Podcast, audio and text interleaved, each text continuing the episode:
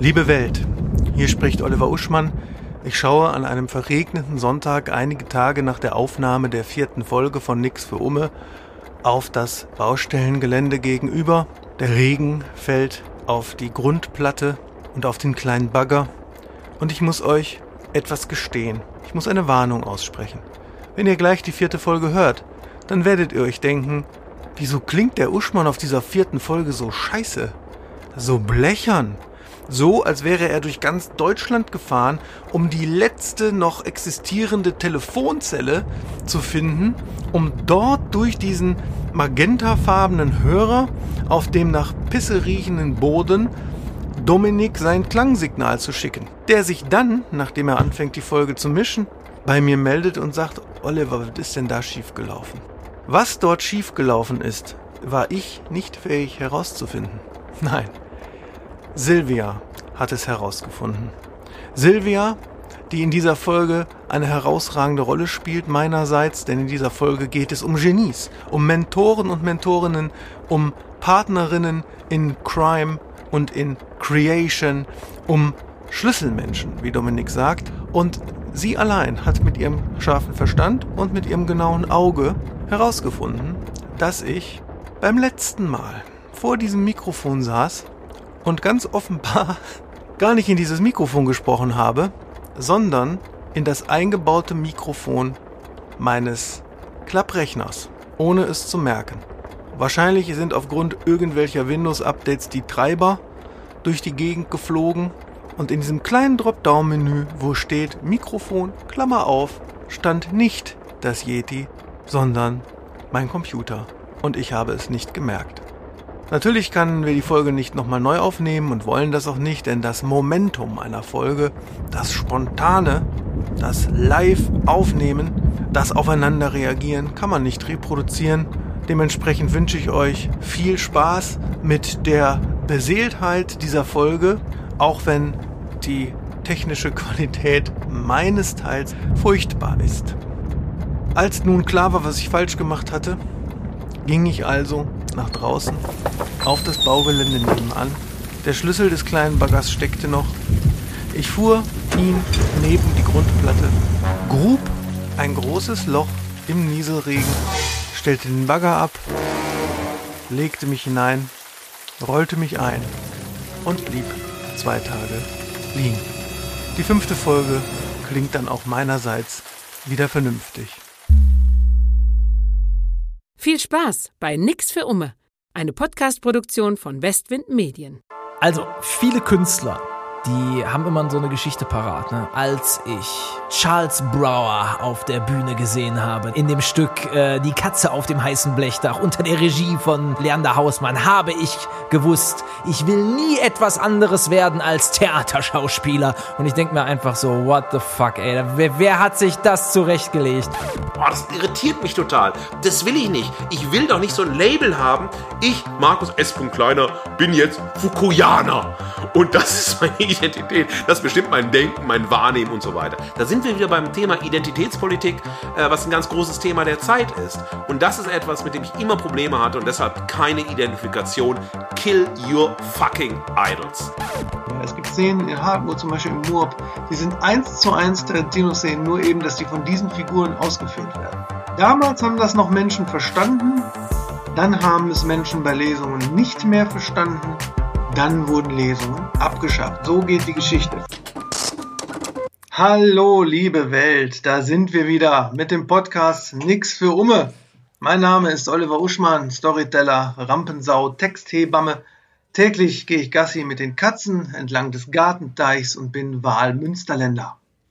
An meiner Seite befindet sich Markus S. Kleiner. Hallo. Ich bin Medienwissenschaftler, Medienexperte, Kritikfabrikant. Ich schaue gerne von meinem Balkon auf den Kaiserberg über die Welt in Richtung Himmel in Duisburg und war Stammgast im Bordbistro der Deutschen Bahn. Mir gegenüber sitzt Dominik Buch, Kreativschaffender, das heißt also Musiker und, wie Oliver und Markus gerne sagen, Player. Vor und hinter der Kamera. Ich gehe täglich Gassi mit dem Hund, nicht am Teich, sondern entlang von Bergarbeiterhäusern in Bochum. Und gemeinsam haben wir beschlossen, dass fortan gilt, Nix für Umme.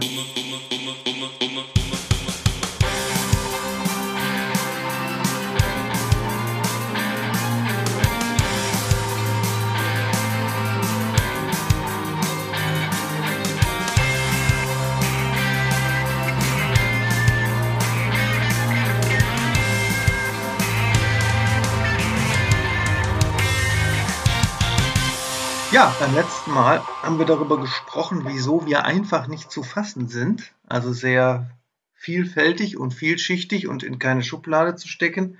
Wieso wir zwischen den Stühlen arbeiten. Und heute geht es darum, wie kam es denn dazu? Denn heute geht es um Genies, Mentoren, Idole, Heldinnen und Helden. Na, vielleicht wird dem einen oder anderen auch schon aufgefallen sein, dass die gesamte Staffel des Podcasts wie eine kleine Heldenreise gebaut ist. Und wir deswegen heute beim Punkt Begegnung mit dem Mentor angekommen sind. Deswegen ist das heute unser Thema. Wer hat uns geprägt? Wer hat uns inspiriert? Wer ist mit uns und wir mit ihm oder ihr in Resonanz getreten? Wer, ich muss pathetisch werden, hat sich unlöschbar in uns eingeschrieben. Denn die Wahrscheinlichkeit ist ja groß, dass diese äh, Menschen und Werke auch nicht zu fassen waren. Ne? Aber bevor wir darüber sprechen, kommt die Nachlese erst einmal. Die Nachlese. Und ähm, ja, zur letzten Folge kam eine schöne Nachricht rein von äh, einem Bekannten, der schrieb dann über WhatsApp, hör mal, also hör mal Sache meistens ich, aber so sinngemäß, äh, was zur Hölle ist denn Ambiguität? Ne? Und ich da hatte wohl erstmal nur den Untertitel gelesen vom, von der Folge und ich tippe so zurück, Vielschicht, äh, Vieldeutigkeit. So, einfach ein Wort, Vieldeutigkeit. Und er so, ja, wieso denn nicht gleich Vieldeutigkeit sagen? Ja. Ja. Und ich so, ja. weil, weil erst, es ist ja im Podcast, es ist ja nicht so, dass wir unsere Fremdwörter nicht erklären würden und Neologismen und manchmal vielleicht auch erfunden. Was ist Neologismus? Ja. Also, guck, da geht's mir los.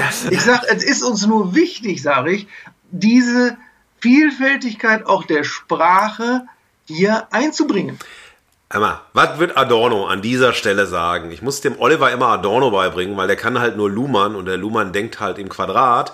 Bei Adorno, der hat mal sehr schön gesagt, in jedem Fremdwort steckt der Sprengstoff der Aufklärung.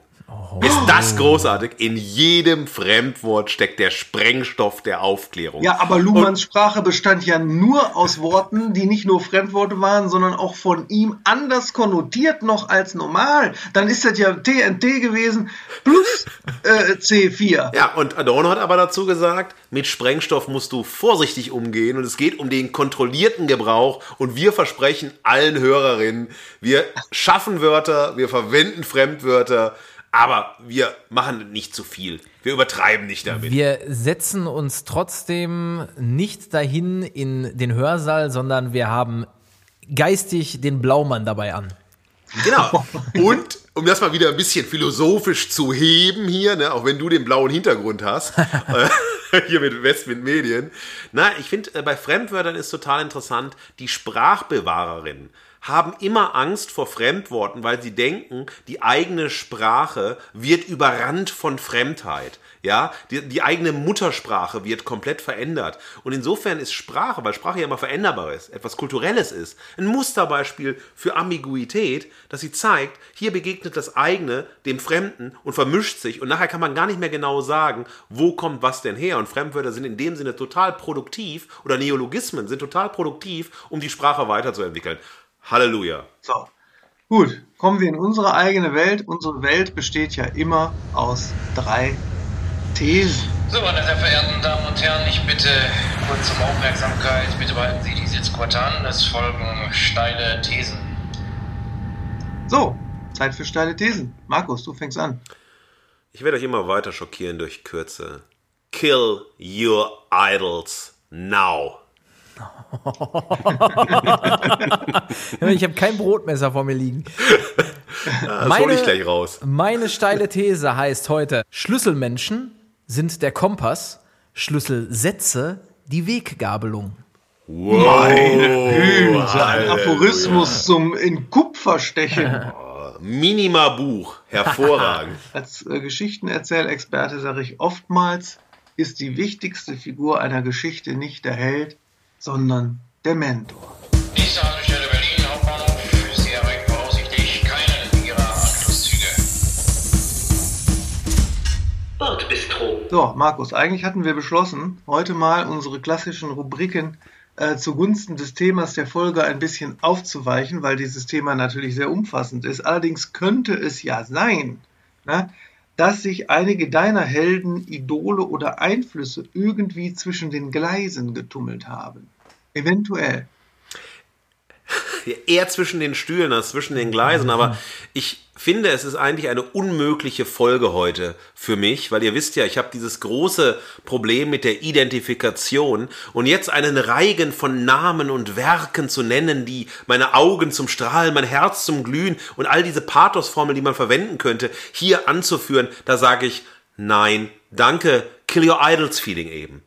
Was ich vorstellen kann im Rahmen Mentorinnen, Heldinnen, Idole, sind eher so Felder, Lebensbereiche, die mir was mitgegeben haben, was ich immer dann wieder in Kultur, in Kunst, in meinen eigenen Arbeiten, meiner eigenen Selbstdarstellung total interessant fand. Und da ist der erste große Block der Positionierung von mir in der Welt, sind meine Eltern, die mir auf der einen Seite immer Emotionalität und Sensibilität mitgegeben haben für die Welt, die um mich herum ist, für den Umgang mit anderen Menschen und mit mir, aber gleichzeitig Haltung, Durchhaltevermögen und Willensstärke. Und das sind Punkte, die für mich total wichtig waren. Wenn ich einen Text lese, möchte ich, dass der Text eine Haltung hat, dass er nicht dahin schwafelt oder schwadroniert oder poetisiert und so weiter. Ja, wenn ich mich für Musik interessiere, muss die Gitarre eine Haltung haben. Die darf nicht einfach nur wegspielen und so. Und ich möchte aber auch emotional abgeholt werden. Ja, das sind so ist so ein äh, Pfeiler gewesen, der total wichtig war. Und das suche ich, wenn ich mich von etwas begeistern, inspirieren lasse oder von mir etwas mentorieren lasse. Das andere sind Freunde, ja, Freundinnen, die mir immer Entdeckungen und Empfehlungen gebracht haben. Also eine Horizonterweiterung und eine Horizontverschmelzung, wo ich gemerkt habe, oh, ich habe mit dir was zu tun uns verbindet etwas. Uns verbindet etwas mehr als so Worte, die sagen, wir sind Freunde, äh, wir brauchen uns und so weiter, sondern die mir sagen, hey, ich spüre gerade, indem wir die Musik hören, uns dabei ansehen, indem wir den Film sehen und zur gleichen Stelle weinen oder lachen oder was auch immer, wir haben eine Verbindung miteinander, wir sind ineinander verankert. Und dieses Resonanzraum sein füreinander ist etwas, was ich in Kunst und Kultur immer gesucht habe und was ich, wenn ich Texte schreibe, wenn ich performe, wenn ich wie mit euch den Podcast mache, ich möchte Resonanzräume erzeugen und merke, merken, es gibt Verbindungen zwischen denjenigen, die uns etwa zuhören und uns selbst untereinander. Und das macht es groß und spannend und toll für mich. Und das also Kunstkultur muss für mich Resonanzräume ähm, erzeugen. Ihr wisst ja, ja? Ja, da denke ich jetzt so romantisch an die Cafeteria. Ja. Zum Beispiel an der Universität oder an so eine Bar oder auch an den Vorraum eines Kinos, wo man dann über den Film noch spricht. Ja. Ja. Ich denke aber bei Resonanzräumen zum Beispiel nicht an Clubhouse. Nein, nein, nein, lass uns nicht über Clubhouse reden, darüber wird genug geredet. Lass uns über Sport reden. Ich habe ja im Vergleich zu euch den Diesken Sport betrieben. Ich war ja richtig elf Jahre lang Tennisspieler beim Blau-Weiß Race am Niederrhein mit Psyche Flat und weißem Fred Perry Outfit mit Kniestrümpfen, What? das Flat wasserstoffblond hochgestellt. Und ich war Generation, das muss ich hier zugeben, öffentlich, shame on me, Boris Becker. Aber die Generation habe ich schnell verlassen, weil ich habe meine Enfant terrible des Tennissport kennengelernt. John Patrick McEnroe Jr., der Mann, der wohl am meisten Tennisschläger der Welt zerschlagen und seinen Gegnern entgegengeschmissen hat. Und Yannick Noah, der Franzose, der jetzt Musiker ist und so weiter. Ganz wunderbar, das waren meine Helden. Das war so enfant terrible, charmante Saboteure. Aber, ja, wo ja. du sagst Generation Boris Becker, ne? Äh, das muss ich ja auch mal sagen als kleiner Fun Fact. Äh, mein, ich habe ja auch Tennis gespielt jahrelang und mein zweiter Tennistrainer, der Christoph, der hat voller Stolz gesagt, dass er nämlich schon auf Turnieren Boris Becker den Tennisschläger bespannt hat. Also was für eine tolle Verbindung. Wenn jetzt, sagen wir mal, das Ganze ja metaphorisch, sollte das ja jetzt äh, bedeuten, Haltung, ne? Haltung ja. jetzt im Form von Terrible, dann müsste doch für dich die Antithese zu dem, was dich inspiriert beim Tennis, also sozusagen der Niklas Luhmann des Tennis, müsste doch dann Pete Sampras sein. Ja, ja, eindeutig. Ja, oder, Diese, diese Ja. trockene, oder Michael Stich. kühle Sachlichkeit. Ja, ja, aber das habe ich immer abgelehnt. Ich wollte diese Wildsäue, die einfach richtig geil spielen konnten, aber sich immer daneben genommen haben. Fand ich super. In meinen jungen Jahren ko konnte ich das sehr oft bei mir sehen. Immer kräftig auf die Pauke hauen, zwar die Sache gut können, aber sich viele Feinde machen, aber das okay finden. Das ist irgendwie mein John McEnroe, Yannick Noah Erbe. Philosophie war immer sowas von Individualitäten und Singularitäten. Ja, das war mir immer total wichtig. Also diese Kollektive haben mich immer sehr skeptisch betrachtet. Und da war die Existenzphilosophie total wichtig. Da waren aber auch Figuren wie Nietzsche, Schopenhauer wichtig und die kritische Theorie. Also immer Denken, Differenz, Singularitäten, Komplexität, Konsequenz, solche Themen. Und das interessiert mich auch, wenn ich vor allem Literatur lese oder äh, wenn ich mich mit philosophischen Themen oder wissenschaftlichen Themen beschäftige und so weiter. Nicht immer alles verkollektivieren. Deshalb ist auch sowas wie Clubhouse. Alle müssen zu Clubhouse, alle müssen bei Clubhouse stattfinden, alle müssen bei Clubhouse labern und so weiter. Also diese neuen Kollektivtrends, die permanent erzeugt werden, waren mir immer komplett zuwider. Deshalb auch Born and Raised in der Subkultur. Das war auch ein total wichtiges Ding, weil zwar auch da Gemeinschaft, aber Gemeinschaft qua Singularität. Der letzte Punkt, der irgendwie wichtig ist in dem Kontext ist, Pop und Pop, nur ein Aspekt, wir haben viel darüber gesprochen, ist die Stimme. Ich bin unendlich angezogen und fasziniert von Stimmen. Für mich ist die tuberkulose Naturtuber von Tom Waits die größte Stimme der Welt.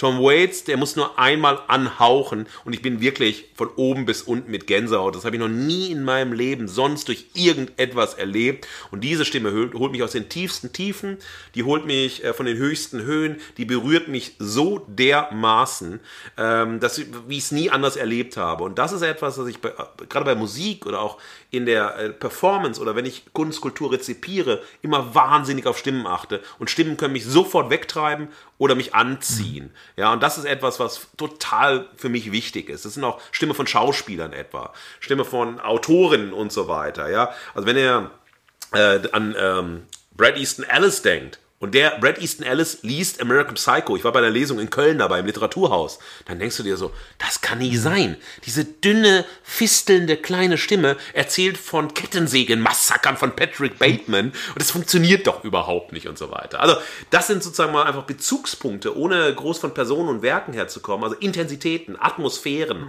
Stimmungen, die mich in allem prägen, was ich mache, was mich anzieht und was ich auch umsetzen möchte, indem ich tue, handle, schreibe, vortrage, was auch immer.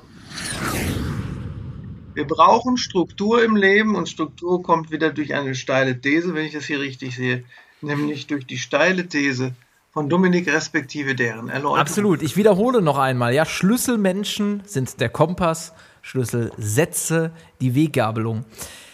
Also viele Künstler, ähm, die in Talkshows sind oder die zu Interviews eingeladen werden, die haben immer so eine Geschichte parat. Ne? Als ich äh, Charles Brower auf der Bühne gesehen habe. Da wusste in, der, in dem Stück äh, Die Katze auf dem heißen Blechdach unter der Regie von, äh, weiß ich nicht, Leander Hausmann, habe ich gewusst, ich will nie etwas anderes werden als Theaterschauspieler. Und von nun an habe ich alles getan und bin durch jede Widrigkeit durch und habe es geschafft. Und jetzt stehe ich hier und ich habe gekämpft und das war meine Geschichte.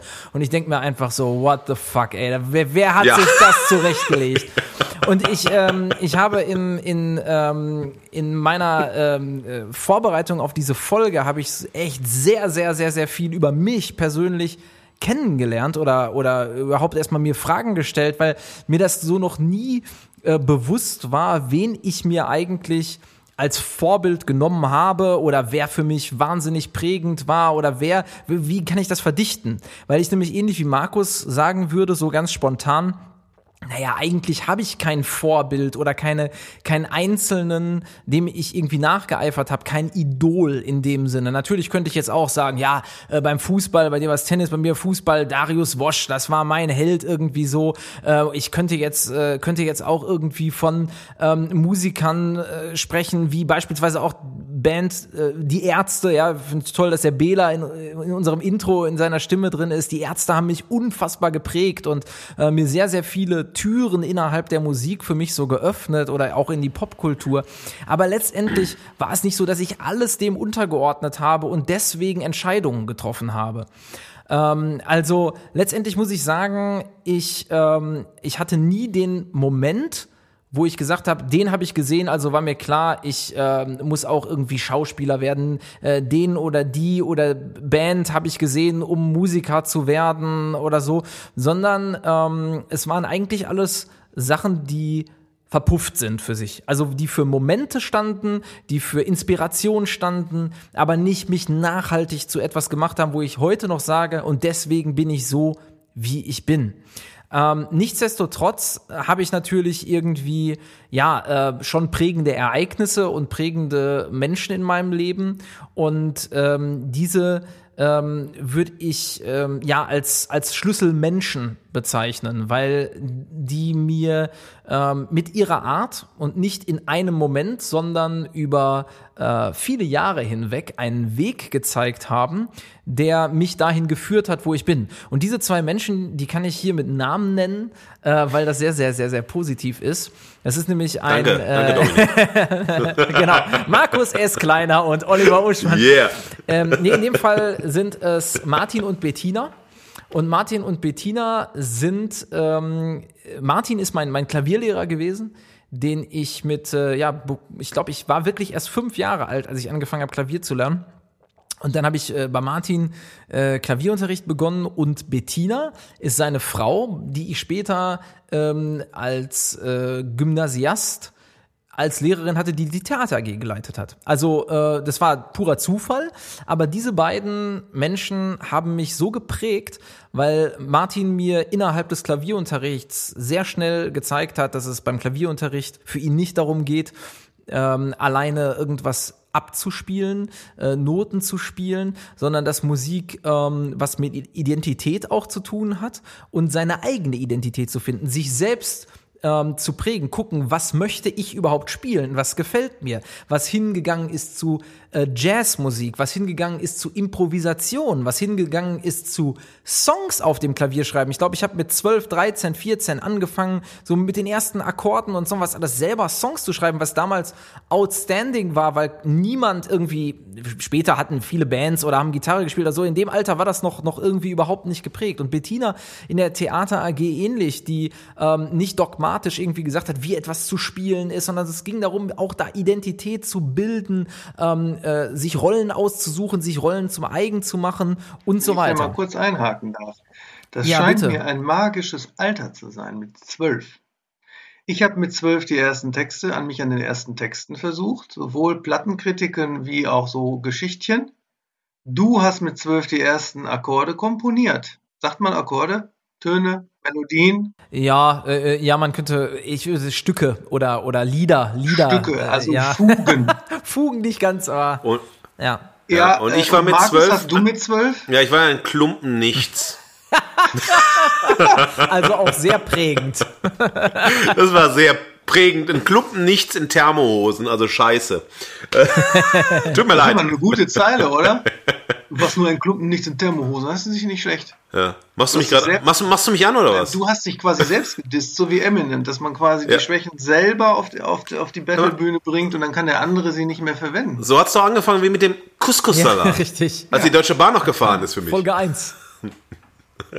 So, Klavierlehrer. Ja, genau, also äh, Theater richtig, das waren halt wirklich die Punkte, die mich äh, und und lustigerweise, es es steht für mich gar nicht in dem Sinne für Musik und Schauspiel.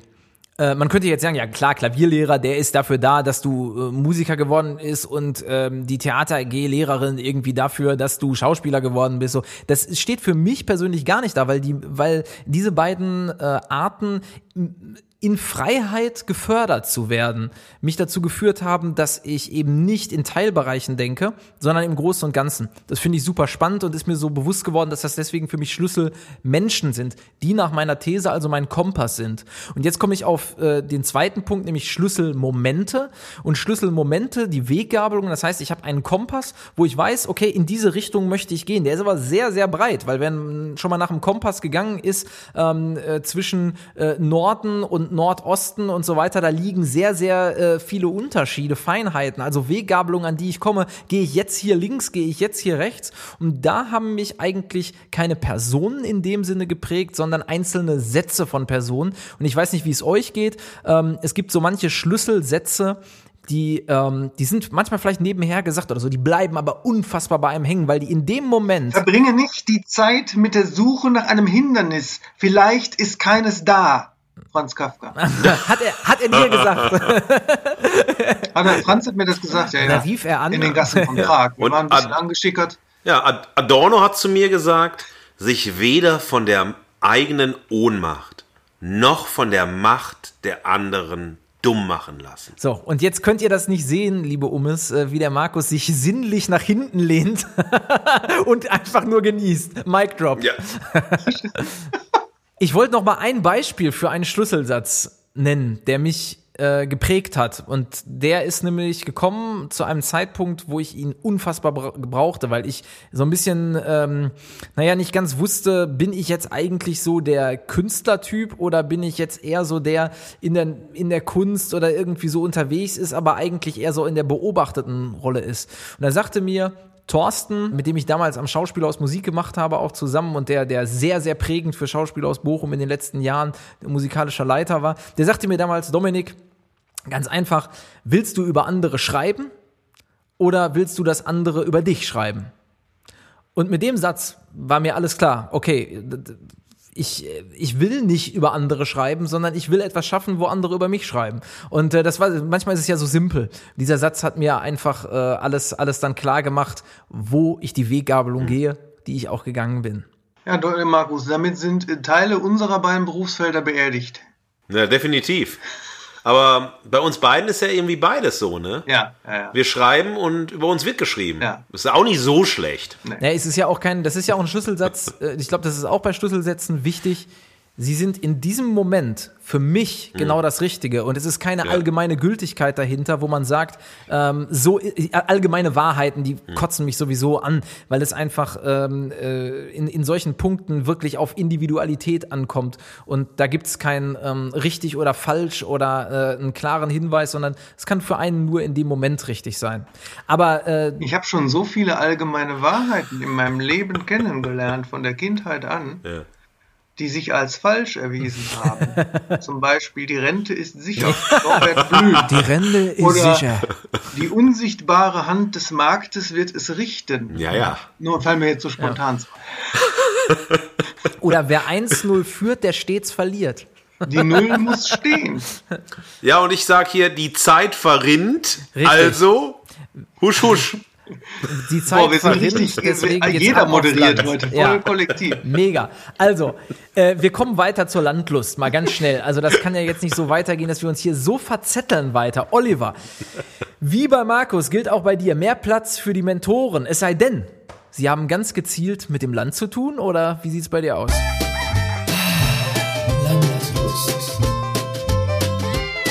Ja, das auch. Ich wollte nur vorher sagen, das muss ich zwischendurch erzählen, auch wenn das gar nichts mit dem Thema zu tun hat.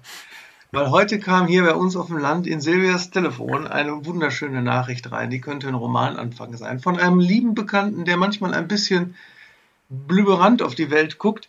Der fragte doch tatsächlich, sagt er, mir wurde erzählt, es gibt ein Gerät, das Eier in Küken verwandelt. Wie das denn heißt? Ja, Moment. Wenn das Satze XY, pass auf, die Eier aus dem Supermarkt, die kannst du nicht in Küken verwandeln. Wenn du befruchtete Eier meinst und du hast keine Henne zur Verfügung, dann wird wahrscheinlich ein Brutkasten gemeint sein. Und die Geschichte vielleicht ein andermal, warum ein Bekannter von uns jetzt Brutkasten sucht.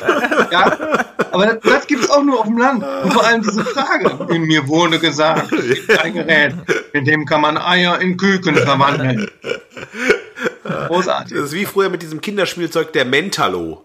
Aus den Tiefen des Universums wird dir gesagt, handle so oder Ja. du hast recht, gehe links. Ja, ja. Aber Land ist ein gutes Stichwort, pass auf. Es kann ja passieren, und es wäre selten, wenn es passiert, aber es kann sein, dass irgendwelche Spaziergänger, die mal nicht im Handy gucken, die mal nicht abgelenkt sind, die wirklich nur die Natur wahrnehmen, ja, dass die dann belohnt werden, indem sie beispielsweise hier in der Region im Laub auf dem Boden ein äh, Blatt finden, das mit Noten beschriftet ist aus klassischen Musikstücken und sich dann denken, na nun, ein Notenblatt? Ja? Oder einen Origami-Vogel finden im Unterholz statt einen echten Vogel beispielsweise. Oder wenn Sie Geocaching machen, eine Schatzkiste finden, die ein Gemäldefragment enthält von einem zerschnittenen Bild. Und man nur drei Beispiele nennen von Silvias heimlichen Werken, also Performancekunst, die eigentlich keiner bemerken kann, weil sie nur für sich selbst gemacht ist. Aber wenn sie einer bemerken würde, wäre es wahrscheinlich ein unfassbares Glücksgefühl für denjenigen, der sie findet. Und damit sind wir natürlich optisch auf dem Land äh, als Übergang für meinen Schlüsselmenschen, weil das ist ein toller Begriff, Dominik, den du da gebracht Ah, hast. danke schön. Der Schlüsselmensch. Ja. Silvia ist natürlich mein Schlüsselmensch und da würde ich sagen, dann könnte ich einerseits den Begriff von dir nehmen und andererseits von Markus dieses Gesamtpaket, dieses geistige Freiheit, ja, äh, dieses wirklich alles, diese, diese, diese, dieses frei durchatmen, dieses erstmal das tun, was du für dich äh, tun willst. Ich hatte letzte Woche oder vor letzte Woche wann hatte ich ein Interview äh, hier mit Mike von NoFX, ne, der sagte auch, auch wenn es ein bisschen pathetisch klingt, aber der sagte auch, ja, äh, Erfolg ist Glück. Ne? Natürlich brauchst du Kohle, das ist, äh, unbenommen, aber glücklich sein ist quasi Erfolg. Und das geht ja nur durch diese absolute geistige Freiheit. Und auch sonst ist das, wie sie arbeitet in ihrer bildenden Kunst und in den Texten und alles, so diese Verbindung von Konzeptualität und von Sinnlichkeit, auch haptische Sinnlichkeit bei den Materialien oder von Verstand und Herz, von, von Botschaft und Abstraktion. Ne? Das äh, hat mich immer schon natürlich fasziniert. Dieses, der Ami würde sagen, multilayered, ja, Emotion und Intellekt. Das sind so Resonanzräume, die, die sie halt in allem hat, was sie, was sie macht. Und das, äh, und da, ich meine, man ist ja viel mehr als Mentor. Wir sind ja nun ein untrennbares Team in, in Art, ja, Buddies, was sagt man? Buddies sagt man ja nur bei Männern, ne?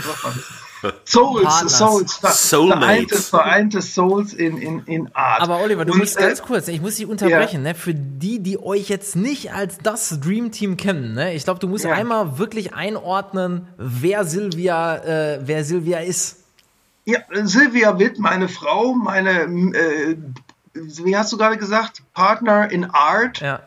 einfach auf hombrede.de gehen, der holistische Heimathügel äh, unseres Schaffens. Ja, Genau. Da ist alles, alles äh, zu finden. Und, wir, und damals, also relativ früh, als wir uns, äh, wo ich äh, in Studienzeiten äh, kennengelernt haben, da hat ja, das kommt nachher, Markus, da hat sie mich ja quasi vom, davon befreit, ein eindimensionaler Jünger von Niklas Luhmann zu sein. Gut da so. kommen wir nachher noch zu. Gut so. Dass, dass ich nämlich sehr empfänglich bin für Welterklärungstheorien, die quasi fast religiös in sich geschlossen sind. Und dann werde ich so schwärmerischer Jünger.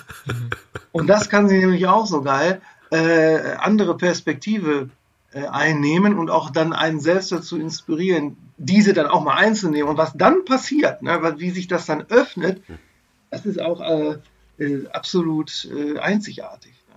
So, insofern ähm, wichtigste Schlüsselmensch, wichtigste Mentorin und, und Partnerin. Partnerin in Crime Partnerin. könnte ich jetzt eben verknüpfen mit Land wegen diesen äh, Natur-Performance-Geschichten. Konnte es äh, clever mit, mit Land quasi verknüpfen, ja. Und ansonsten ist hier auf dem Land, äh, ja, wir werden nach Brutgästen gefragt. Und äh, heute, wenn du fragst, was ist los, und heute war halt Unwetter. Und da war interessant, da war der Plastikmüll vom Nachbar, da war die, äh, der Sturm, hat die Tonne geöffnet. Und dann hat sich der Müll in so einem Tornado Oh. auf unserem Vorplatz gen Himmel Hm. gedreht. Das war fast allegorisch. Das ganze Dorf hat sich versammelt und äh, Und hat, Ja. da steht Und morgen, Ja, man kennt auch die morgen im Hombrede Anzeiger, darum- im Stadtanzeiger irgendwie so. da kam der Bürgermeister, da gab es so ein Essenspaket, Eier, auch nicht aus Brutkästen. Ha. Aber was man vielleicht auch noch mal hinzufügen kann, ähm, ich bin ja ganz großer Fan. Ähm, früher habe ich, hätte ich jetzt gesagt, deiner Hartmut und ich Werke. Ähm, die waren aber, immer schon aber so, die genau, waren nur am Anfang als Männerstoff vermarktet. Genau, und deswegen, äh, deswegen muss man einfach auch sagen, dass diese Hartmut-Reihe, mit der du ja einfach auch sehr bekannt geworden bist, ähm, Mhm. immer auch ein Stück weit äh, natürlich Silvias Handschrift mittragen. Ja. Und das finde ich halt toll, wie ihr eben aus einem Guss diese äh, unfassbar tollen äh, Bücher und äh, das, wenn, wenn nicht der Buch, wer darf sonst ein Buch empfehlen Ja, oder eine wir sind ja Buchreihe? bis heute Ja, die Hartmut einzigen. Dankeschön, die einzigen gewesen, soweit ich weiß, die einen bewohnbaren Themenpark äh, Ja. zu einer Romanreihe aufbauen durften. Das in, in, in Kulturgut aus Nordbeck, wo die Hartmut WG stand, wo man in dem Sofa sitzen, Playstation-Spiele spielen, Bier trinken konnte, in den Keller runtergehen, wo die, wo die Bombe lag, äh, über den Barfußpfad wandeln, pipapo. Also es gibt natürlich den Harry Potter Freizeitpark, also die Phantasialand Millionen, Milliarden schwer, aber so, aber das in der Form hat sonst keiner. Da gab es ja auch, gut, da, da kannten wir uns noch nicht, Dominik, sonst Nee. hättest du da auch gespielt. Da gab es ja auch ein Konzert äh, mit Bosse und vielen ähm, auf dem Festival und alles Mögliche. Also da ist ja quasi diese ganze Welt nochmal in die Welt getreten. Ganz großartig. Ja. Und ähm, ja, wie, wie kommen wir jetzt von einem Themenpark zu hartmutesken Romanen zur steilen These von Markus, die Kill Your Idols heißt? Doch kommen wir eigentlich ganz einfach, nämlich Hartmut selbst als Charakter ist auch jemand, der sicherlich diese äh, Kill Your Idols Haltung definitiv auch hätte. Und wenn ich mich kongenial jetzt hier umdrehe, sehen wir das Hartmut-Werk hinter meiner linken ja. Schulter. Wunderbar. Gesammelt Witt Uschmann, das. Hartmut-Werk. Aber Ja. hinter, hinter mir, ich mache Rücken für das Werk. Mach's Rücken. genau, also, wie kommen wir dahin? Weil das so ein bisschen, was ich jetzt erzähle, wieder die Gegengeschichte äh, ein bisschen zu dir ist und zu dieser wunderbaren Geschichte mit Silvia als einer seiner wegweisenden Schlüsselmenschen, Mentorin. Kill Your Idols Now bedeutet, dass für mich das Heldinnen, Idole, Mentorinnen dich zwar auf der einen Seite befreien können, aber auf der anderen Seite können sie dich sehr starr machen, weil du so auf sie bezogen bist, versuchst das nachzumachen, das nachzueifern, so zu denken, so auszusehen, so zu fühlen, äh, vielleicht Texte so zu schreiben, Bilder so zu machen und so weiter, ja. Und es gibt ein wunderschönes Zitat, da sind wir wieder beim Zitatschatz des französischen Schriftstellers und Enfant terrible André Gide, der im Immoralisten gesagt hat, sich befreien ist nichts, frei sein können ist das Entscheidende. Und genau darauf kommt es mir an. Mentorinnen wollen irgendwie ihren Geist, also deinen Geist an ihren Geist binden, wollen, dass du die Welt so ein bisschen mit ihren Augen empfindest, ja, dass du so eine Sinnlichkeit empfindest, die so eine Verbindung herstellt und so weiter, ja. Und das ist etwas, was dich selbst nicht frei sein lässt. Also eine Kultur der Freiheit, einer personalen Freiheit zu entwickeln, wie du Dinge denkst, wie du sie sagst, wie du sie beschreibst, wie du sie malst, wie du sie singst, wie du sie spielst und so weiter. Und das ist etwas, was für mich immer total wichtig war, dass ich mich so schnell von Dingen lösen musste, die mich begeistert haben. Nicht, ich habe sie nicht weggeworfen und gesagt, das begeistert mich nicht mehr, aber nicht dieser enge Fokus. Als ich Tom Waits entdeckt habe für mich, habe ich ein Jahr lang, ich wiederhole, ein Jahr lang, fast ausschließlich Tom Waits gehört und habe nichts anderes neben Tom Waits gelten lassen. Ich bin in Clubs gegangen und habe nicht mehr getanzt, weil ich sagte, hey, das ist halt nicht Tom Waits und so. Ja, eine völlig irre Sache. Das war so komatös verbunden mit Tom Waits, ja. Und das hat sich dann irgendwann aufgelöst. Und das sind so Momente, wo man so eine manische Verbindung hat, was für mich immer kontraproduktiv war. Also dieses Frei sein können, dieses sich befreien, dieses Loslassen, die eigene Sprache, die eigene Haltung, die eigene Perspektivierung zu bekommen, auch wenn man angeregt wird, wenn man inspiriert wird, wenn man begeistert wird und so weiter, ja. Das zweite ist, das hängt ganz eng damit zusammen, ist für mich eben Bildung als eine Fremdheitserfahrung. Und was heißt das? Das heißt, dass ich mich immer auch von mir lösen muss. Ich kann ja nicht alleine mein Mentor sein, sondern ich muss mich immer auf etwas einlassen, was nicht ich bin, um meinen Horizont zu erweitern, ohne mich aber dabei aufzugeben. Das heißt, ich handle mich permanent in dem, was ich bin, wie ich denke, wie ich schreibe, wie ich rede und so weiter, handle ich mich permanent mit etwas aus, was nicht ich bin, aber ich muss es übersetzen in meine Lebenswelt, in mein Denken, ja, und zu sagen, wie kann ich es verändern? Das ist der zweite Punkt, der mir total wichtig dabei ist. Und deshalb auch hier, kill your idols. Ja, wenn du inspiriert worden bist, verändere die Inspiration. Mach sie zu deiner Inspiration und gib auch die wieder auf, dass du nicht permanent das Gleiche redest, das Gleiche machst und so weiter. Der letzte Punkt, der für mich immer ganz, ganz wichtig ist, ist Identifikation ist ein Gefängnis, das mich zugleich ein- und aussperrt und so oder so immer stigmatisiert. Das war im Studium. Und lieber Oliver, du weißt, meine Liebe ist für ewig bei dir, aber bei der Luhmann-Sache eben nicht. Und es gab in meiner Studienzeit die Luhmannianerinnen, genau wie es die Hegelianerinnen gab oder die Kafkaesken und so weiter. Ich bin durch ein Studium gegangen, wo Leute sich mit Theoretikerinnen, ja, Literatinnen identifiziert haben und wie in einer Sekte die Manjanerinnen waren oder die Fukuyanerinnen und so weiter. Fast so schlimm wie Fukushima. Und äh, also völlig irre. Und das habe ich gesagt, nein, das ist das das, oh, das irritiert mich total. Das will ich nicht. Ich will doch nicht so ein Label haben. Ich Markus S. Kleiner bin jetzt Fukuyaner. Und das ist meine Identität. Das bestimmt mein Denken, mein Wahrnehmen und so weiter. Da sind wir wieder beim Thema Identitätspolitik, äh, was ein ganz großes Thema der Zeit ist. Und das ist etwas, mit dem ich immer Probleme hatte und deshalb keine Identifikation. Kill your fucking idols. Bam. So. Mic drop. Ich hatte in der, in der Zwischenzeit keinen konkreten Moment, den ich namentlich irgendwie mit irgendwem verknüpfen dürfte, öffentlich aber so wieder diverse Erlebnisse im, im, medialen äh, und kulturellen Geschäft, äh, die mich jetzt nochmal kurz dazu bringen, zu sagen, es, es stellt sich immer mehr heraus, dass viele, vor allem der großen Player, ähm, das dämonische dreifache U verlangen. Da könnt ihr euch alle drauf einstellen, liebe Leute. Das dämonische dreifache U. Unterwerfung, Unterordnung und, jetzt pass auf, Fremdwort, Usurpationsbereitschaft. Oh, super. Du sollst dich unterwerfen, manchmal vertraglichen Bedingungen, die so indiskutabel sind, da könnte ich auch Schiffsschaukelbremser werden.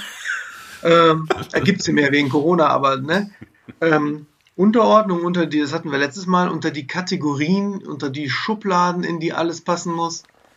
Und Usurpations, Usurpation ist ja, wenn eine feindliche äh, Kraft sozusagen dein Gelände usurpiert, also besetzt also die Bereitschaft, dass äh, schon in den kreativen Prozess schon eingegriffen wird von nicht kreativen Abteilungen, die dann später zum Beispiel für den Verkauf zuständig sind. Und dieses äh, dreifache dämonische U wird immer schlimmer. Ja. So. Super. Ja. Dominik, bevor Oliver seine steile These erläutert, gibt es Bezüge zwischen deinen Idolen und dem Leben zwischen Bergbaumuseum, Ruhrstadion und Chemnader See? Sind oder waren deine größten Helden im Schauspiel und Musik? Ralf, was kiekste? Richter und Bochum, ich komm aus dir. Grönemeyer, Heulsuse und hat der Bochumer Bürgermeister dir denn schon gedankt, dass du mit deinen Songs die Spielvereinigung Gräuter führt in die Flucht geschlagen hast? Immer. Potplot.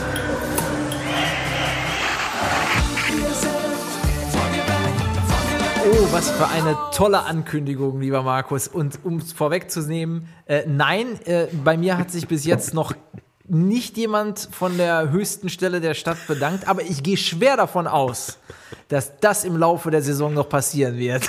Ja, zu Recht. Wenn es so weitergeht.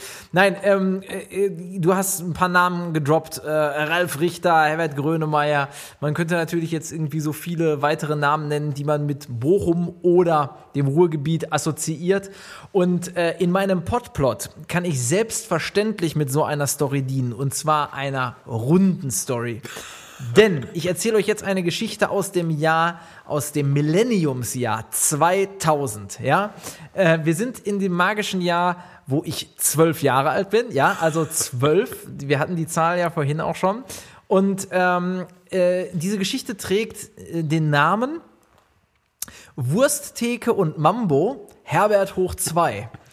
äh, und zwar ist es folgendermaßen passiert, ja. Also, ähm, das Jahr 2000, ich bin zwölf Jahre alt und ähm, bin natürlich irgendwie voller Tatendrang, ja. Ich bin äh, ein Typ, der äh, irgendwie kein Blatt vor den Mund nimmt, äh, der Musik macht, der einfach sich auf eine Bühne stellt, Geschichten erzählt und kein Problem damit hat, nicht schüchtern ist und so weiter und so fort. Also, ich ähm, bin äh, natürlich Ruhrwelle-Hörer gewesen. Ja, Ruhrwelle war damals das Lokalradio in Bochum, ja, Radio Ruhrwelle Bochum. Ähm, und dort kam ein, eine Ankündigung, okay, wir suchen ähm, Leute allen Alters, Menschen allen Alters für einen Talentwettbewerb. Ähm, da kann man alles auf der Bühne präsentieren, was man machen möchte. Und ähm, wer ist dabei? So, ähm, ich hatte gedacht, als Zwölfjähriger, jo, warum nicht? Im Nachhinein stellte sich raus, dass ich äh, ungefähr mit 20 Jahren Abstand der Jüngste war, äh, der dort aufgetreten ist. Aber es waren zum Beispiel auch auf der Bühne äh, damals in, im Rahmen dessen äh, Christian Hirdes, der ähm, auch äh, ja, relativ bekannt geworden ist äh, in, der, in der Musikkomödie und in, in, der, in, der, in der Kabarettszene. Ähm, in der Jury saß unter anderem der damals noch nicht ganz so bekannte Hennes Bender. Ja? Und ich, Dominik, zwölf Jahre alt, gehe auf die Bühne und was mache ich? Ich bin verkleidet als Herbert Knebel und erzähle und berichte die Herbert Knebel-Geschichte von der Wursttheke. Boglobse, weiße. Ne? Und äh, das als Zwölfjähriger vorm Stimmbruch. Und nachdem ich das Ding fertig gemacht habe, setze ich die Nickelbrille ab, äh, äh, heb meine Mütze vom Kopf und spiele Herbert Grönemeyer Mambo auf dem Flügel, der dort stand, ja. Tosender Applaus. Keiner hat irgendwie das einordnen können, wo dieser, wo dieser kleine Mensch jetzt irgendwie diese beiden Charaktere da auf der Bühne macht. Und ähm, obwohl ich natürlich nicht ähm, im, also der, der Preis war einfach für mich, ich habe da nicht in den Rahmen gepasst, weil ich halt einfach klein war. Aber deswegen haben sie mir einen Sonderpreis verliehen, weil ich einfach äh, da so die Bühne gerockt habe.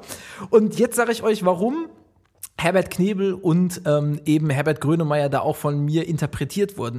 Zum einen Uwe Lüko, ja, der äh, eben Herbert Knebel spielt. Ähm, Herbert Knebel hat mich damals total fasziniert, äh, weil ähm, ich äh, irgendwann angefangen, das muss noch weiter davor gewesen sein, wahrscheinlich so um die zehn rum, ähm, auf der Silberhochzeit von Onkel und Tante, ich eben einfach mal, äh, weil das im Rahmen von so einer kleinen Revue, die wir aufgeführt haben, gut reingepasst hat, dass diese Nummer von der Wursttheke irgendwie einer spielt und äh, ja, dann musste der Dominik natürlich machen, ja. Und seitdem, ähm, ich habe einfach mir das so oft angehört und angeguckt, bis ich das einfach nachgesprochen habe und äh, im kleinsten Detail mit jedem Timing auch zu warten, ja, wann kommt der Lacher und wie reagiere ich darauf, das nachgemacht habe. Das hat mich total geprägt, weil ich dadurch gelernt habe, ähm, dieses unmittelbare Spiel, ja, also äh, Stand-up nachzuspielen und äh, das eigene draus zu machen. Und es ist natürlich super witzig gewesen, wenn halt so ein kleiner Junge äh, als so ein äh, äh schräger äh, alter alter Ruhrgebietsoper dort steht. Und Herbert Grönemeyer ja, ist natürlich einfach was Besonderes für jeden Bochumer. Und dabei geht es bei Herbert Grönemeyer, und das muss man verstehen, wenn man nicht aus Bochum kommt, kann man das, glaube ich, nicht verstehen, dass es gar nicht so sehr um die Kunst oder die Musik als solches von Herbert Grönemeyer geht. Und auch nicht um den Typ Herbert Grönemeyer an sich, sondern man muss wissen, dass Herbert Grönemeyer über viele Jahre als äh, ähm, Musiker am Schauspielhaus Bochum äh, auf der Bühne stand, äh, dort Teil eines großartigen Ensembles äh, war, was, was im ganzen deutschsprachigen Theater damals zu Zadeks Zeiten und so weiter ähm, eben, eben sehr, sehr groß war.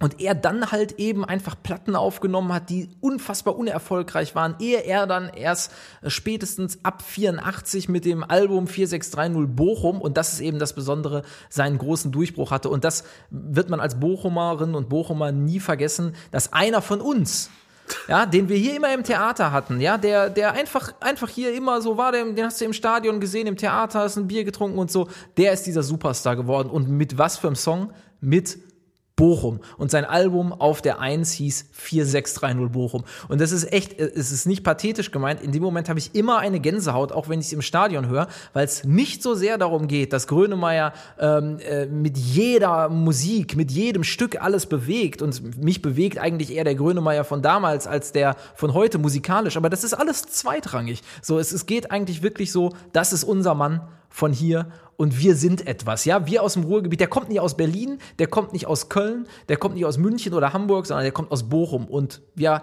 wir packen Hamburg wieder auf die Karte, ja, sagt Jan Delay und äh, Jesus. Und äh, bei Grönemeyer was, er hat Bochum auf die Karte gepackt. Und ähm, ja, das war halt eben das, das Prägende von den beiden Herberts. Und im Übrigen, äh, die, die, die letzte Herbert-Geschichte, das hat mich auch so, ähm, ja, da hatte ich wirklich eine Träne im Auge. Ich weiß noch, als ich äh, damals angenommen wurde, es gab sehr viele Bewerber eben am Schauspielhaus ähm, äh, meine, meine erste Zeit äh, zu verrichten, indem ich dort als ähm, freiwilliges soziales Jahr in der Kultur eben tätig war. Und äh, da war ich, äh, ja, das hört sich jetzt auch wieder geil an, ich war im Partyurlaub in Lorette Mar nach dem Abi. Und irgendwann ähm, rief, äh, riefen mich meine Eltern an, die sagten, Post ist angekommen, du kannst die Nachfolge von Herbert antreten. Und mir war sofort klar, was damit gemeint ist. Ja, ich durfte, ich durfte ans große Schauspielhaus Bochum, wo Herbert Grönemeyer seine ersten Schritte gemacht hat. Das hat mich auch bewegt. Also, Herbert Knebel, Herbert Grönemeyer. Äh, das war der Potplot. Herrlich. Und jetzt ist doch der perfekte, die perfekte Überleitung zu unserem Werbeblock. Und zwar haben wir uns ja beim letzten Mal angefangen mit diesem wunderbaren Podcast Live After Lehramt entschlossen, in jeder Folge einen Podcast zu empfehlen, den wir selber toll finden. Und das passt wunderbar zum Thema, weil ich möchte einen äh, Podcast von einem Freund von mir vorstellen, nämlich von dem Filmwissenschaftler Markus Stiegelegger, der zusammen mit dem Filmjournalisten Sebastian Seiler, by the way, die beiden haben exquisiten Film- und Musikgeschmack, den Podcast Projektionen Kinogespräche ins Leben gerufen haben. Mittlerweile 21 Folgen schon veröffentlicht. Und es geht in diesem Podcast darum, Kino als Kunst zu begreifen und jeden Film, jedes Genre, jede Regisseurin zuzulassen. Also genau das, was du gesagt hast. Man selektiert dich. Was ist denn jetzt, oh, Kino und Kunst, und dann haben wir so einen Kanon der Gebote, den wir abarbeiten. Sondern dieser Podcast ist so leidenschaftlich, ist so offen, ist so differenziert, dass sie sagen, Kino ist Kunst, Kino ist unsere Leidenschaft. Kino ist eine der wichtigsten performativen Künste, die es gibt, die in einer großen Korrespondenz mit uns als Zuschauerin ist, die in der Lage ist, unsere Gesellschaft eben in Geschichten uns vor Augen zu führen, die uns äh, in der Lage ist, Stimmungen, Emotionen, menschliche Abgründe, was auch immer, so zu zeigen, dass wir sie nicht im Kopf einfach nur begreifen, sondern dass wir sie spüren. Also das ist das performative Kino, dass die Geschichte sich in mir einstellt, mich zum Leben bringt.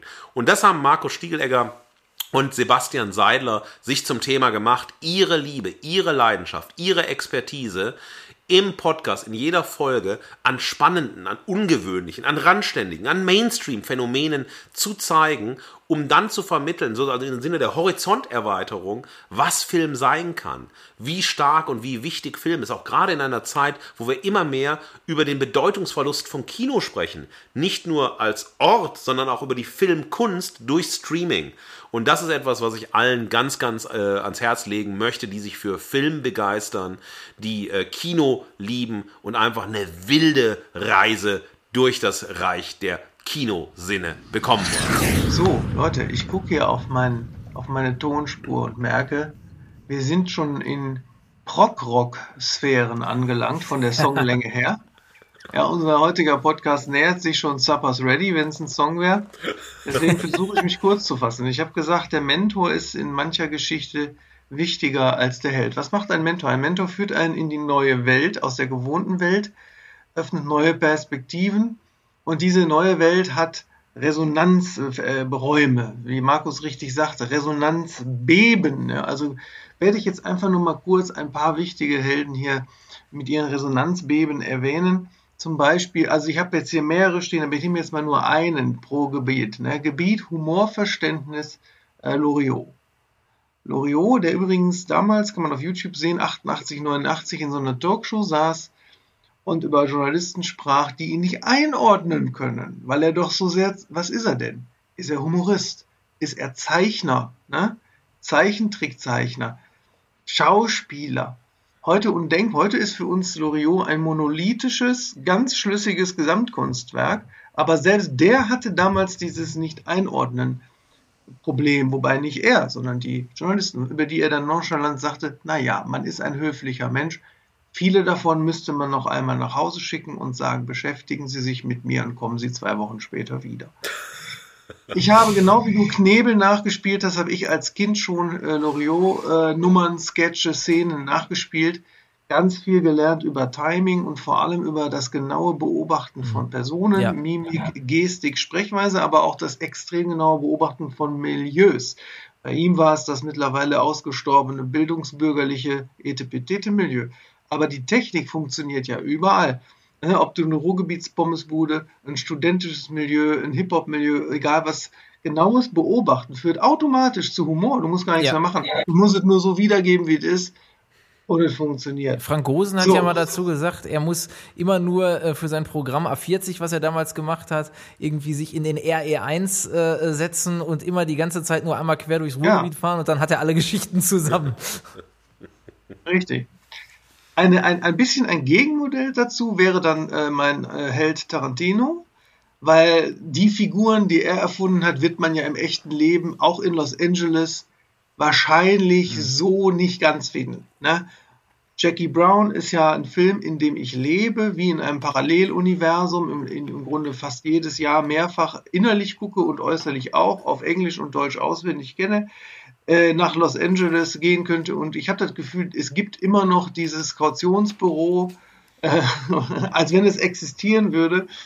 Ähm, da ist es zum Beispiel dieses ähm, Form follows Story. Wenn ein Dialog gefühlt 28 Minuten braucht, Ja. dann ist es halt so. Das finde ich einfach bewundernswert. Oder auch den Aspekt von, ich sag mal, Dark Comedy. Ja, es ist ja auch immer, nicht immer, aber sehr, meistens sehr, sehr lustig und dabei unglaublich äh, schwarz. Und äh, heute, heute merkt es keiner mehr. Es gibt Szenen in Hardwood, zum Beispiel im Moorb, die sind eins zu eins Tarantino-Szenen, nur eben, dass die von diesen Figuren ausgeführt werden. Damals haben das noch Menschen verstanden, dann haben es Menschen bei Lesungen nicht mehr verstanden, dann wurden Lesungen abgeschafft. So geht die Geschichte. Sprachliche Präzision, Numinosität, Rätselhaftigkeit, messerscharfes Formulieren bei gleichzeitig ausfransender Vieldeutigkeit ist natürlich Kafka. Ich war und bin noch Kaf Kafkaianer, kann, weiß ich nicht, wie man sagt, Kafkaesker. So, und ähm, damit kommen wir zu diesen großen Welterklärungsmodellen. Für mich ist alles ein Prozess. Ja, für mich erklären die Werke von ihm im Grunde quasi religiös alles. Ähm, bei Fernsehserien, da hat Markus selber 50 Seiten Ja. drüber geschrieben, ist es Supernatural, wo ich besonders interessant finde, dass die ersten beiden Staffeln, die wirklich nur so Fall der Woche, Monster der Woche Folgen waren, dann die nächsten Staffel 3 bis 15 einen riesen Epos aufmachen, wo die ganze christliche Geschichte von Gott und Teufel und den echten und den äh, echten in Anführungsstrichen und den neu dazu erfundenen Engeln und der Schöpfungsgeschichte und alles da erzählt wird und die Menschen machen das mit und da sind wir in meinem schwärmerischen Ding, dass ich, wenn große Welterklärungen kommen, ja, anfällig werde. Und in dem philosophisch-soziologischen Bereich war es eben damals im Studium der Luhmann und seine Systemtheorie. Und dann kam Silvia, die eben anders, wie als Markus vorhin erklärte, nicht in dem Sinne Mento ist, dass sie irgendwie einem was überstülpt, sondern sie befreit immer, also auch wie so immer auch die Gegenperspektive. Wie Phil Collins schon eins sagen, you always need to see both sides of the story. In seinem erfolglosen Album, was er komplett alleine aufgenommen hat. Was heißt erfolglos? Wenn, wenn wir die Menge an erfolglosen Einnahmen auf dem Konto hätten, wären wir froh. Ähm, jedenfalls sagte sie, guck mal, jetzt versuch doch mal rein experimentell Luhmann zu widerlegen. So, und ich bin damals, kann ich mich noch genau entsinnen, ich bin durch mein Mhm. Bochumer Viertel, Stud ne, äh, Studentenwohnung, nachts gelaufen, stundenlang, da waren mehrere Nächte, und habe mir sozusagen vorgestellt, wie ich, wie ich Luhmanns Systemtheorie äh, dekonstruieren kann. Ne? Habe mit ihm gesprochen, dagegen argumentiert und so. Und irgendwann plötzlich brach mein Geist auf, im Grunde wie das Ei, das hier bebrütet werden sollte. Äh, und, und da war plötzlich eine Möglichkeit, das Ganze auch anders zu sein. Daraus, Entschuldigung, daraus wurde, das habe ich direkt produktiv gemacht, daraus wurde ein Aufsatz für die Weimarer Beiträge. Ein geisteswissenschaftliches Magazin, in dem man normalerweise nur publiziert, wenn man schon Doktortitel hat oder so. Da habe ich dann als MA, ich war noch nicht mal fertig, ich glaube, ich hatte gerade den Magister oder noch nicht mal, habt ihr da den, den Aufsatz hingeschrieben, unsystematische Betrachtungen zur Systemtheorie. Und der wurde angenommen, danach noch einer von Übermenschen und Hungerkünstlern über, über Kafka und Nietzsche. Und dann hatte ich sozusagen zwei Aufsätze in diesem absolut elitären geisteswissenschaftlichen Blatt und nur weil äh, Silvia mir gesagt hat, versuch ihn doch mal zu widerlegen. Und das sind so diese, diese absoluten. Flash-Momente. Ne? Ja. Und man kann ihn natürlich, was heißt widerlegen? Man kann es halt auch anders sehen. So, sag mal so. Es ist ja jetzt nicht wie äh, Physik oder so. Ne? Man kann es Ja, halt wobei- auch immer anders sehen. Oder Markus, gibt es irgendwas in der Soziologie, da kann man Nein, ja aber es gibt beweisen. äh, offene Kommunikationssysteme und geschlossene. Luhmann ist ein geschlossenes Kommunikationssystem. Äh, du kannst entweder mit oder ohne Luhmann argumentieren, weil der argumentiert ja nicht. Der behauptet ja auf der Grundlage der Systemtheorie. Und das ist was. Selbstreferenziell. Und das Ja. ist, sie ist selber selbstreferenziell in der Art, wie sie Systeme Ja. begründet, aber sie ist als Theorie an sich auch schon wieder, genau, Natürlich. selbst, ja. Ja. Sag mal, hört ihr das auch? So, Männer, dann war die letzte Runde. Ich mache jetzt Feierabend. Machen wir hier den Deckel, ja? Ich höre hier schon so Kneipengeräusche. Ja, Leute, diese Woche gibt es keine Schuld in dem Sinne. Unsere Frage ist ja immer, wer ist schuld an der Lage? Oder wenn es überhaupt Schuld gibt, dann die Schuld, äh, sich einem von zwei Extremen hinzugeben, nämlich entweder dem, dass man sich gegen alle neuen Einflüsse irgendwann verschließt und sagt, ich bin fertig, ne? Oder dass man sich, wie Markus gesagt hat, von den Einflüssen überrollen lässt und dann keine eigene Stimme mehr findet. Wenn das jetzt die Schuld wäre, wer wäre da? Also für mich äh, ist ein Ausweg aus diesem Dilemma der Begriff der Recreativity, den so äh, große Leute wie Jean-Luc Godard und Jim Jarmusch geprägt haben, die gesagt haben, keiner von uns äh, kann jemals ein Genie sein. Die Idee eines Genies, die mit dem 18. Jahrhundert so eng verbunden war, die verführt uns zu denken, dass wir alle exklusive Künstlerinnen, Kulturschaffende, Denkerinnen sind. Das ist alles schlapper Scheißdreck.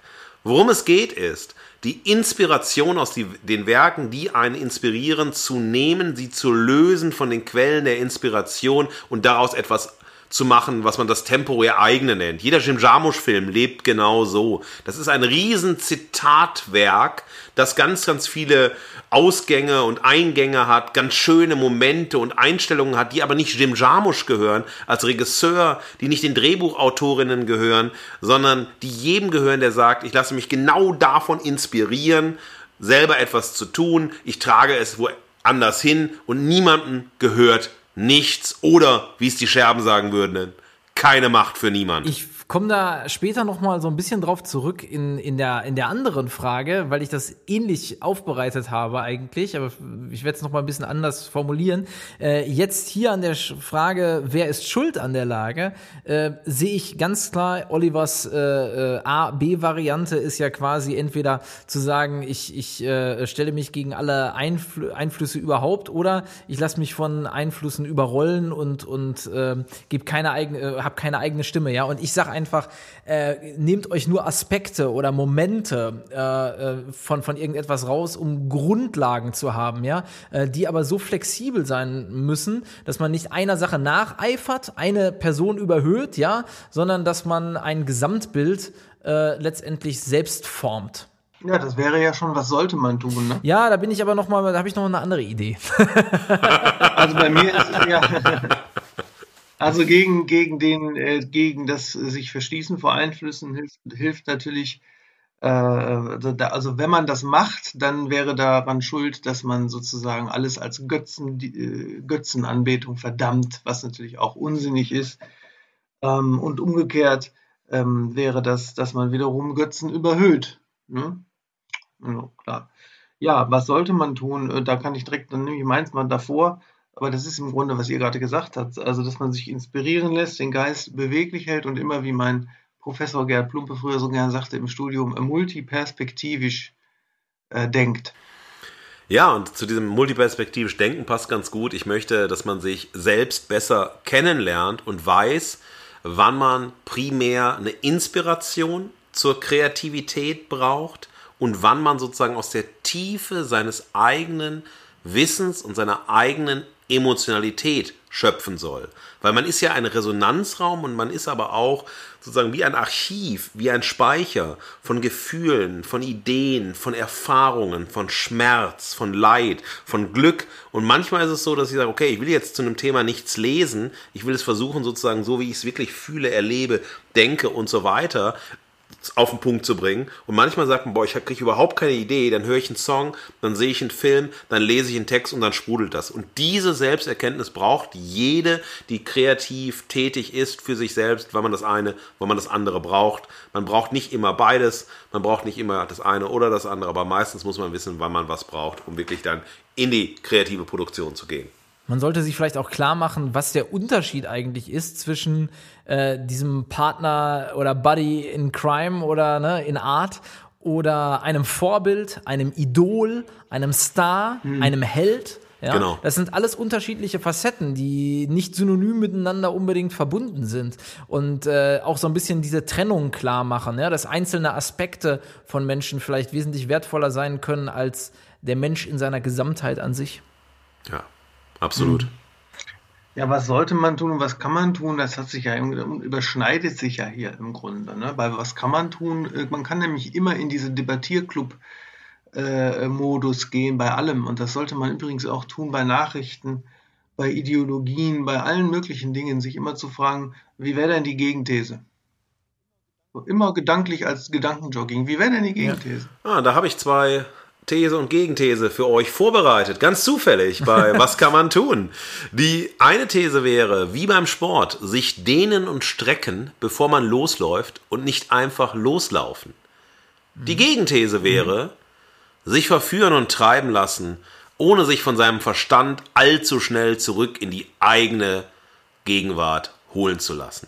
Ja, spannend, ne? Und beides ist irgendwie richtig, ne? Es ist halt echt irgendwie äh, interessant. Also ich habe äh, das ein bisschen äh, noch pragmatischer oder, oder an, an einem Beispiel festgemacht, äh, was man tun kann. Denn ich bin äh, nicht nur Podcast-Macher mit euch, sondern äh, auch ein sehr intensiver Podcast-Hörer.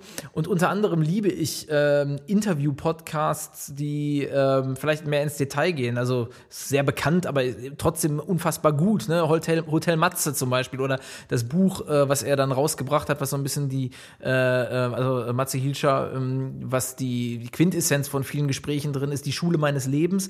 Weil ich kann mich da in anderen, in prominenten oder weniger prominenten, aber halt eben in Kultur- und Unternehmertum, Macher äh, wiedererkennen und in einzelnen Situationen, die die gehabt haben, daran wachsen und lernen. Ne, und da geht es nicht darum, irgendwie beispielsweise ähm, Sascha Lobo äh, äh, zu hören und zu sagen, ja, den finde ich jetzt richtig geil, ich mache jetzt alles so wie Sascha Lobo und Sascha Lobo ist mein Held. Aber ich kann trotzdem äh, feststellen, was für Stolpersteine er vielleicht hatte oder äh, was für Aspekte, an denen ich persönlich lernen kann. Und das ist, glaube ich, ähm, ein, ein ganz pragmatischer Ansatz, was man tun kann, um an anderen Leuten zu lernen. Aber ich hoffe, du lernst von meiner Frisur mehr als von Frisur von Sascha Lobo. Ja gut, Frisur ist jetzt sowieso bei mir immer äh, in den letzten Jahren ein schlechtes Thema geworden, wie du weißt. Äh, aber Theoretisch. The- in, in der Theorie In der gebe ich dir Theorie. vollkommen recht. Ja, was können wir hoffen? Ja, wir können hoffen, dass wir immer wieder Menschen und Werke finden, die uns inspirieren und begeistern. Dass das nicht aufhört. Und auf der anderen Seite können wir hoffen, dass wir immer wieder die Neugier auf andere Menschen und Werke haben, die uns inspirieren können.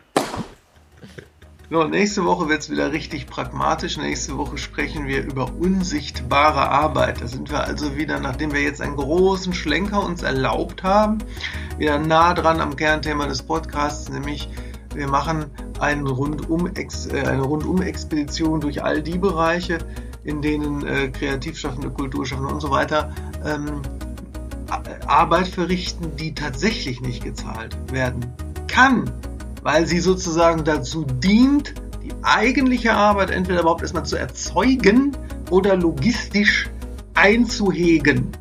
Ja, darum jetzt nächste Woche gehen. Wir haben gnadenlos überzogen, wie einst wetten das. Und jetzt geht der Und Flieger. ich gebe jetzt ins Sportstudio. Ja. Jetzt geht der Flieger, er muss weg. Der Er würde so gerne bleiben. Tschüss. Burg, ja, mein Lieber, er, wird, er, wird, er würde gerne bleiben, aber Er würde so gerne der bleiben. Flieger steht schon parat. Nochmal hier einmal, einmal Blumen, nochmal, danke. Bis. Ja, oder wie bei Pusteblume, ausschalten. Das war Nix für Umme, eine Podcast-Produktion von Westwind Medien.